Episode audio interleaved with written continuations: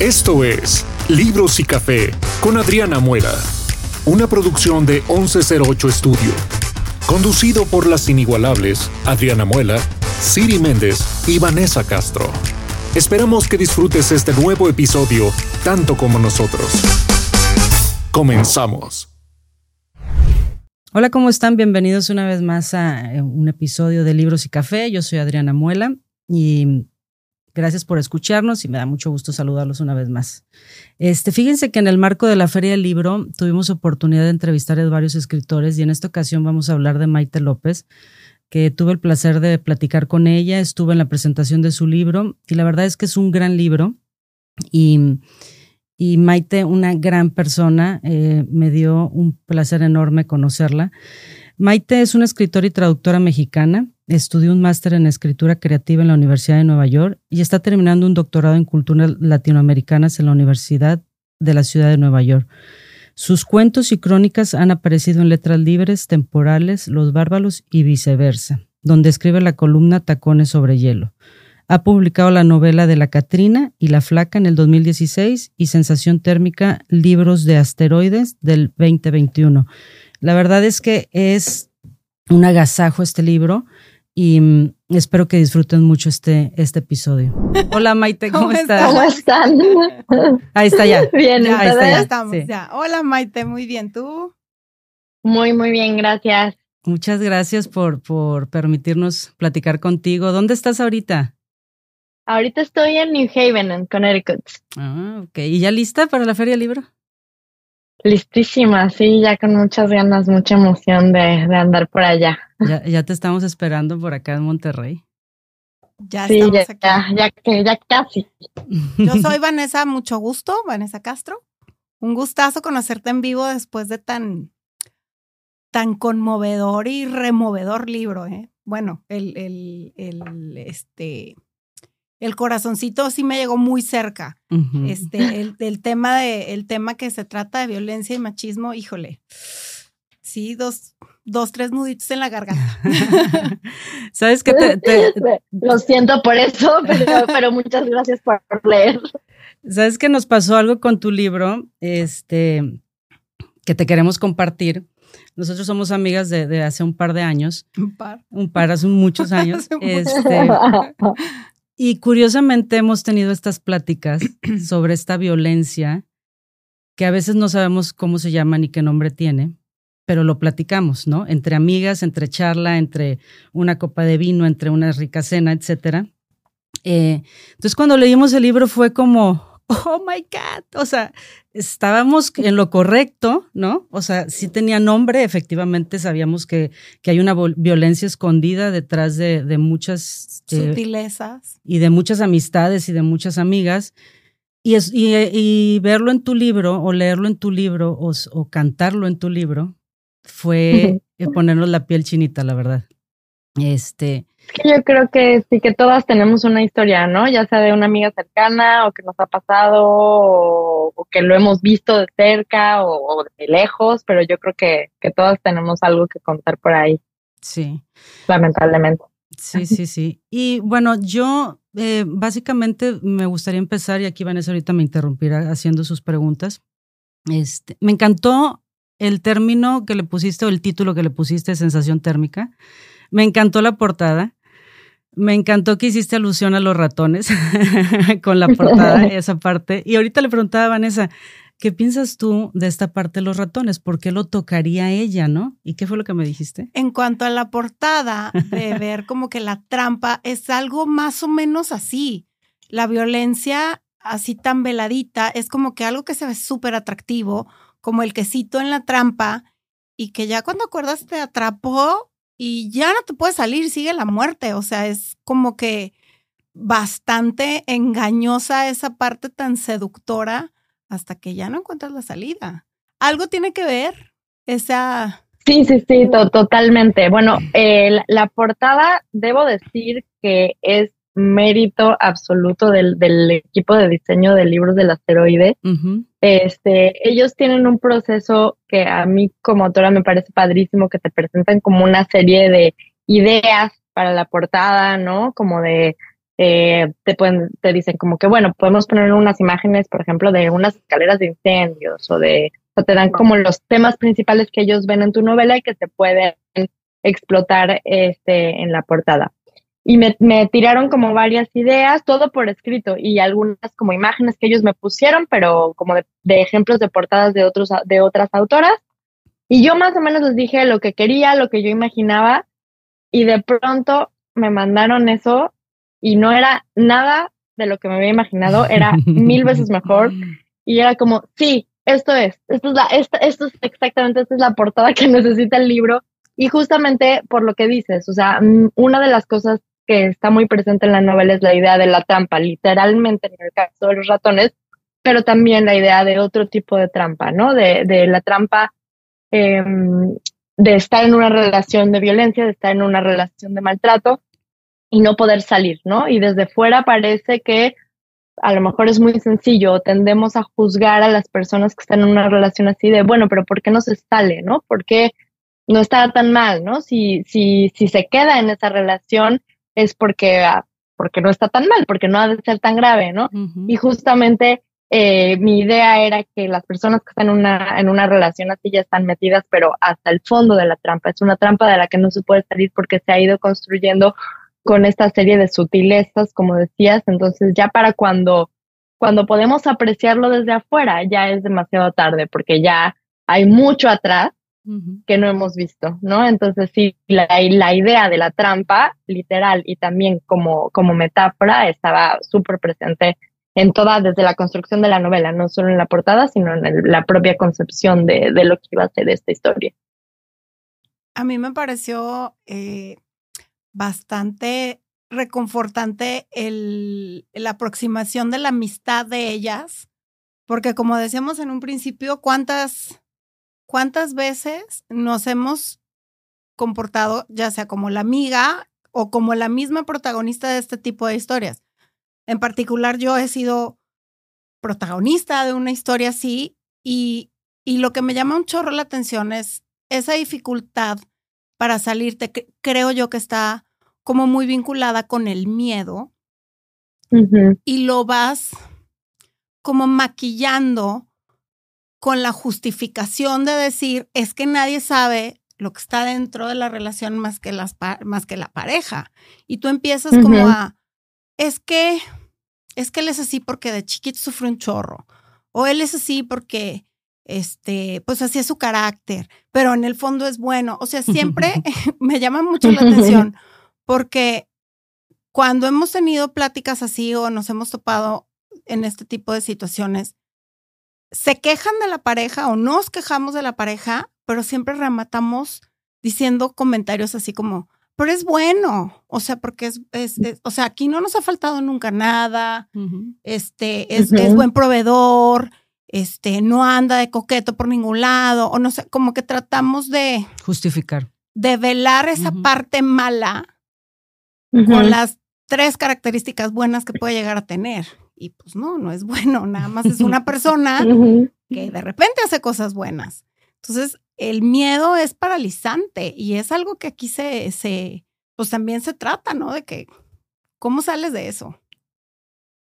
Sí, el, el miedo es muy importante y algo que mencionaste también, este, la cuestión de, de, la amistad también es importante porque me mm, siento que en las relaciones de maltrato, en, eh, una de las cosas que hacen las personas abusivas, las personas maltratadoras, es tratar de aislar a la persona de la que están abusando para que se quede como sin red de apoyo, ¿no? Entonces se genera como una dinámica en la que las mismas personas, los amigos que te están diciendo, oye, pero sale ahí, oye, pero no está bien, este, esa persona va a intentar decirte, no, mira, es que te tienen envidia, no, mira, es que no les hagas caso porque no sé qué, o sea, hay como tratar de aislarte eh, para eso, para, para, para dejarte sin red y para justamente que te dé cada vez más miedo dejar este tipo de relaciones, ¿no? Creo que eso todas, todas lo hemos visto. Y también lo que decías ahorita de la justificación, creo que estas relaciones siguen como un patrón de castigo-recompensa, ¿no? Una relación de este tipo empieza siendo miel sobre hojuelas, ¿no? O sea, todo es, eh, incluso por encima de lo normal, digamos, un, un amor y una pasión exacerbado al principio, ¿no? Es el quesito en la trampa. exactamente. Y después hay como un bajón, ¿no? Pero lo que pasa con una persona que ya está enganchada, digamos, a ese, como una droga, ¿no? Está enganchada a ese, a ese primer momento de amor, de pasión, de, de cosa exagerada y explosiva. Y entonces lo que se busca es volver a ese momento, volver a ese lugar de éxtasis y de fascinación. Y por eso es que se justifica eh, o se van justificando estas pequeñas cosas porque se desea como volver a ese lugar eh, cuando, cuando todo era perfecto, ¿no? Y también así funciona la trampa, como dices, ese es el quesito y eso es lo que se está buscando una y otra vez y por eso es tan difícil también salir. Y es, es, un ciclo, ¿no? De, en estas relaciones de violencia. Eh, es algo que, que investigué bastante, ¿no? Para, para escribir la novela y que precisamente funciona así, como, bueno, ahora te voy a, te voy a castigar, pero después la recompensa va a ser inmensa, de modo que el castigo parezca como pequeñito, como insignificante o como que vale la pena porque la recompensa es tan fantástica. Y también hay una suerte de, de mecanismo psicológico por el cual la víctima piensa que si, si esa persona la está tratando mal es su culpa, ¿no? Porque es capaz justamente de ser maravilloso, o sea, es capaz de ser lo mejor de lo mejor. Entonces, hay algo que está fallando y el tanto, o sea, el maltratador hace creer a la persona que está siendo maltratada que es su culpa y esa persona termina por creérselo también porque ha visto esta maravilla de la que es capaz, ¿no? Y busca una y otra vez volver a eso. Oye, Maite, ¿por qué te interesó eh, escribir sobre este tema? Digo, este, evidentemente muchas, muchas cosas, ¿no? Pero ¿por qué te interesó? Me, me, gustaría preguntarte. Este, un poco por lo que platicábamos al principio, o sea, creo que, que todas tenemos una historia que, que, contar. Obviamente, esta es una novela de ficción, pero por supuesto he tenido amigas que han sufrido maltratos. Yo misma he sufrido guardadas, obviamente, todas las distancias y, de manera, afortunadamente para mí, mucho más sutil que estos personajes, pero creo que todas hemos sufrido estas sutilezas, estos pequeños micromachismos en diferentes momentos de la vida, con todas las distancias guardadas, con diferentes matices y en diferentes contextos, pero creo que todas tenemos una historia y eso me da muchísimo coraje.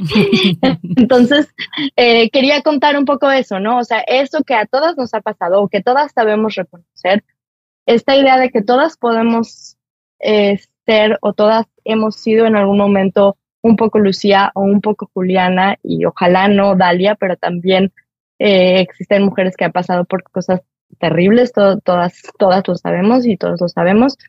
Y entonces un poco contar esto que sigue pasando y que no, no, no hay, no, no veo como, como verdaderos avances en, en términos de, sí, ahora hablamos más de esto y me parece fabuloso, pero noto como cierta, eh, como cierta, no sé cómo llamarlo, como cierta comodidad a veces en cuanto a decimos esto está mal, esto no se puede repetir, esto no sé qué, y sin embargo vuelve a pasar una y otra vez y, y se sigue justificando y se sigue solapando desde las instituciones, desde los lugares de poder, o sea, muchas veces sabemos quiénes son los maltratadores, lo hemos visto y no pasa nada, y esas personas siguen eh, en lugares de poder, siguen ejerciendo maltrato, siguen abusando de su privilegio y obviamente también hemos visto que en algunos casos cuando sale a la luz, cuando explota algo en Twitter, en redes sociales, puede haber aparentemente consecuencias, pero lo que yo veo es que a lo mejor hay consecuencias en apariencia inmediata, pero después de un tiempo todo vuelve como a la normalidad y todo vuelve a estar igual. Entonces, era por ahí que, que me interesaba un poco como pues eh, escribir esto como, como forma de, pues de sanar un poco esta, esta preocupación que, que yo tenía y esto que veo que, que, se sigue repitiendo, ¿no? Y es por eso que creo que haces este, eh, esta parte en donde metes la, la, cultura mexicana en cuanto a las novelas y la música, ¿no?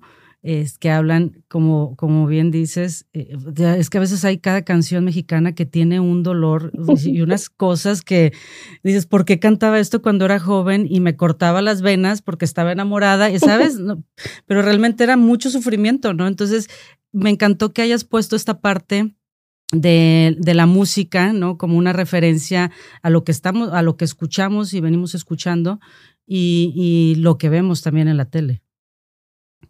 Sí, es que creo también que, que, claro, todo, todos estos productos culturales, las canciones, las telenovelas, las telenovelas, toda la cultura que consumimos, obviamente es un reflejo de nuestra sociedad. Entonces, una sociedad y una cultura machista va a producir objetos y productos culturales machistas, ¿no? Evidentemente. ¿Y qué pasa? Que todo esto, como digo, forma parte como de nuestra educación sentimental, ¿no? O sea, son cosas que consumimos desde siempre, que están en todos lados y que de algún modo nos enseñan una idea del amor. ¿Qué es el amor, no?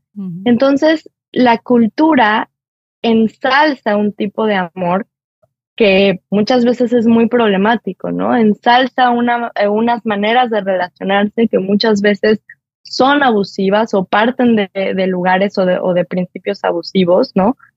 Em, y, y, vamos consumiendo desde niños esta idea de que para que una relación de amor sea buena o sea... Duradera. O sea, exacto, duradera o, o más que eso como emocionante, hay ciertas cosas que debemos aguantar. Entonces, creo que hay ciertos comportamientos y ciertas conductas que son violentas, que están mm, romantizadas en, en, la cultura, ¿no? Entonces, eso hace que cuando nos sucede en la vida real, digamos, bueno, pero es que esto así es, ¿no? Así, así es el amor, ¿no? Este, me cela porque me quiere, me gritó porque, como decías antes, porque me hizo, lo hice enojar, ¿no? Pero porque lo vamos aprendiendo desde antes de casi que de tener uso de razón, estamos consumiendo una idea del amor y luego reproducimos esa idea en nuestras relaciones. Entonces, esto también me parecía muy problemático.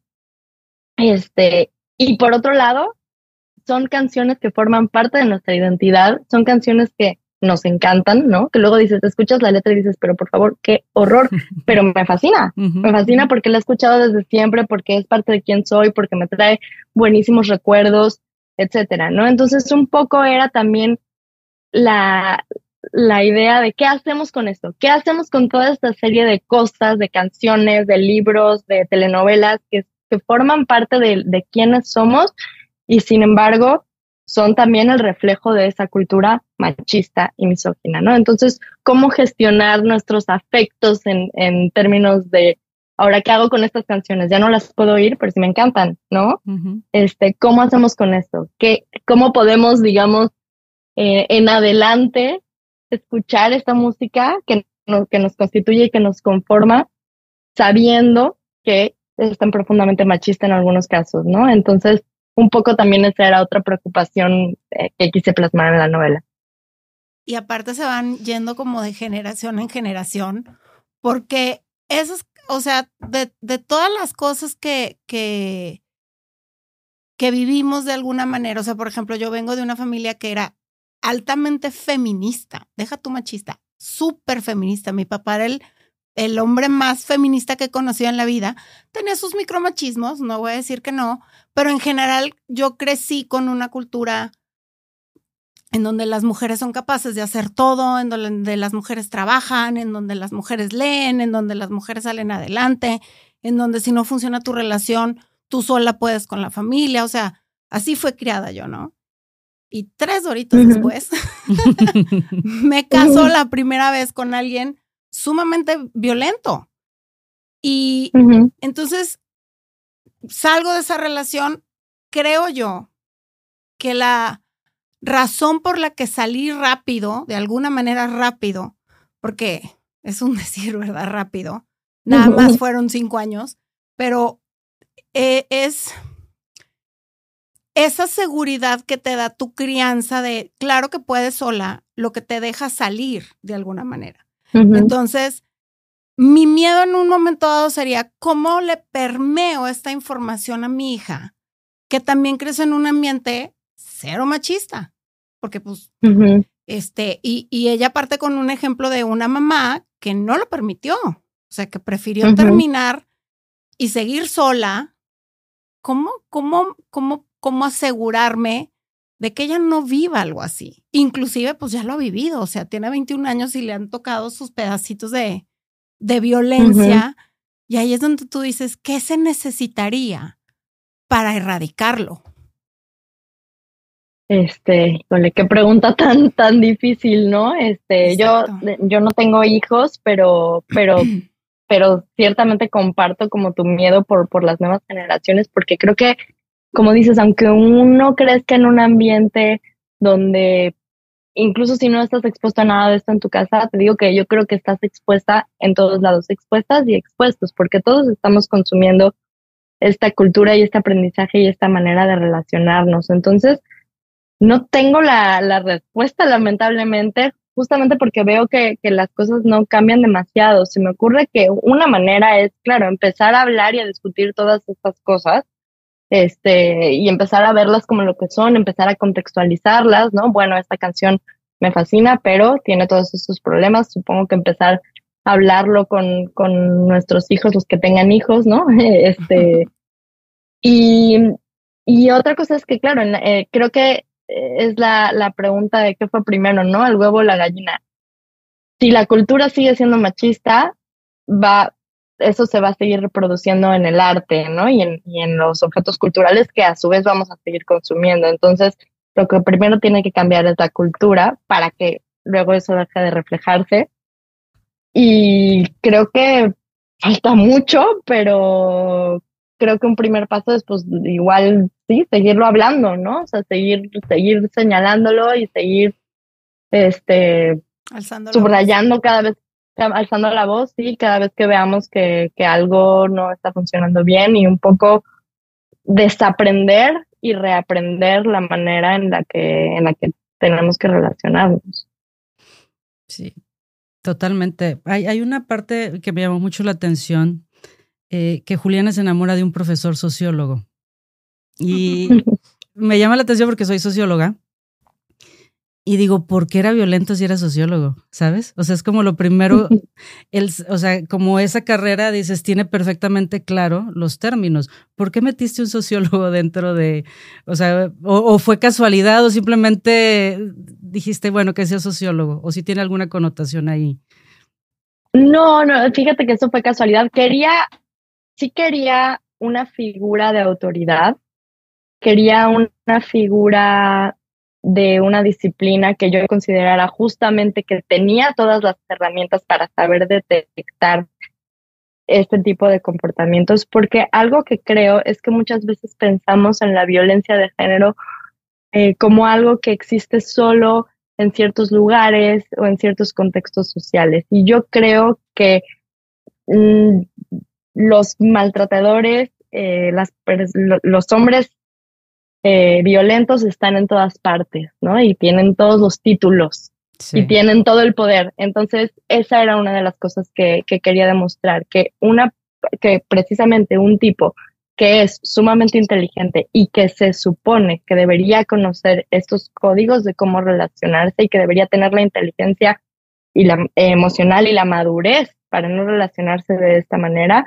sin embargo, porque es un hijo sanísimo del patriarcado, termina reproduciendo esta serie de, de, conductas machistas porque puede. Que eso es, uno de, eso es una de, la, de, las cuestiones eh, con este tipo de, de, hombres violentos, ¿no? Que lo hacen porque pueden, porque el sistema lo permite y lo sigue permitiendo y por eso sigue pasando una y otra y otra vez, ¿no? Entonces, sí quería que fuera un tipo que en principio no, uno no pensaría como el, el prototipo de el maltratador, ¿no? Porque tiene todos los elementos, o sea, creo que otra de las cosas que está presente en la novela es la idea de que todos y todas somos capaces de ejercer violencia. Así es. Este, ¿qué hacemos con esa capacidad? ¿Podemos ejercerla o no? O sea, las decisiones que tomamos con respecto a esa capacidad que tenemos de lastimar a otros creo que son lo que al final nos distingue, ¿no? Entonces, este personaje tiene las herramientas para no ejercer violencia y sin embargo, Sí, digo, me encantó que, que, hicieras eso, o sea, te digo, por eso quería saber si era casualidad, me encantó que lo pusieras, porque efectivamente, o sea, dices, crees tener el conocimiento y saber por dónde, y sin embargo, creo que no va por ahí, ¿no? O sea, no, no basta con tener el conocimiento, como dices, basta con, con tener la decisión, o sea, entenderlo, tener la decisión de no hacerlo, ¿correcto? Este.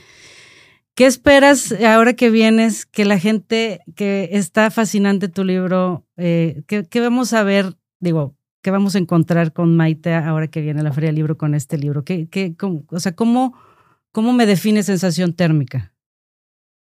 Sensación térmica es una novela que se canta, es una novela que se disfruta a pesar del tema que es obviamente pues muy duro y es una novela que creo que nos invita no solo a reflexionar, sino a platicar como lo estamos haciendo ahorita. Algo que ha sido muy rico cada vez que, que platico de la novela o que, o que me invitan a hablar del libro, es que terminamos hablando de estas cosas, que es lo que decíamos, ¿no? O sea, ¿qué, qué se puede hacer?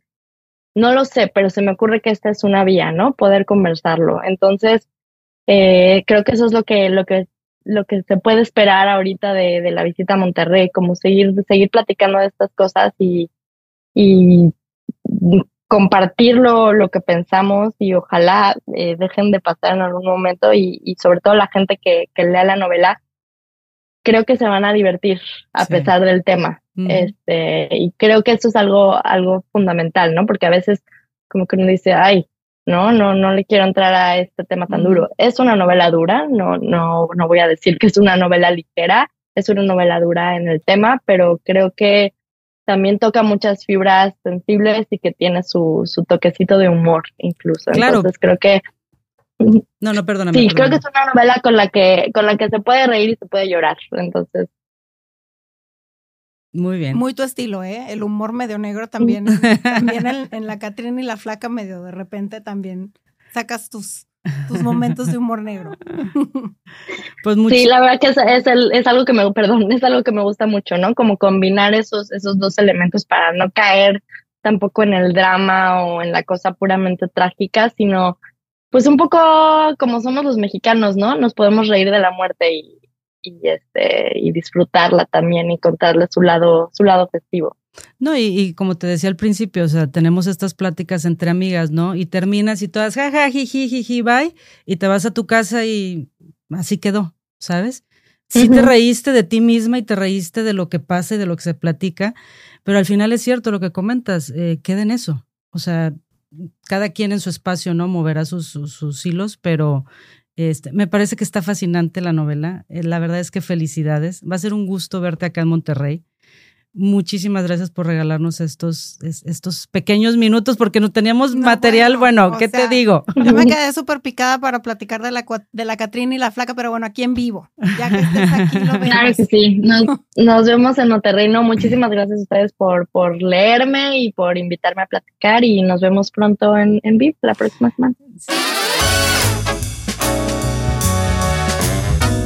Esto fue Libros y Café con Adriana Muela, una producción de 1108 Estudio. Gracias por escucharnos.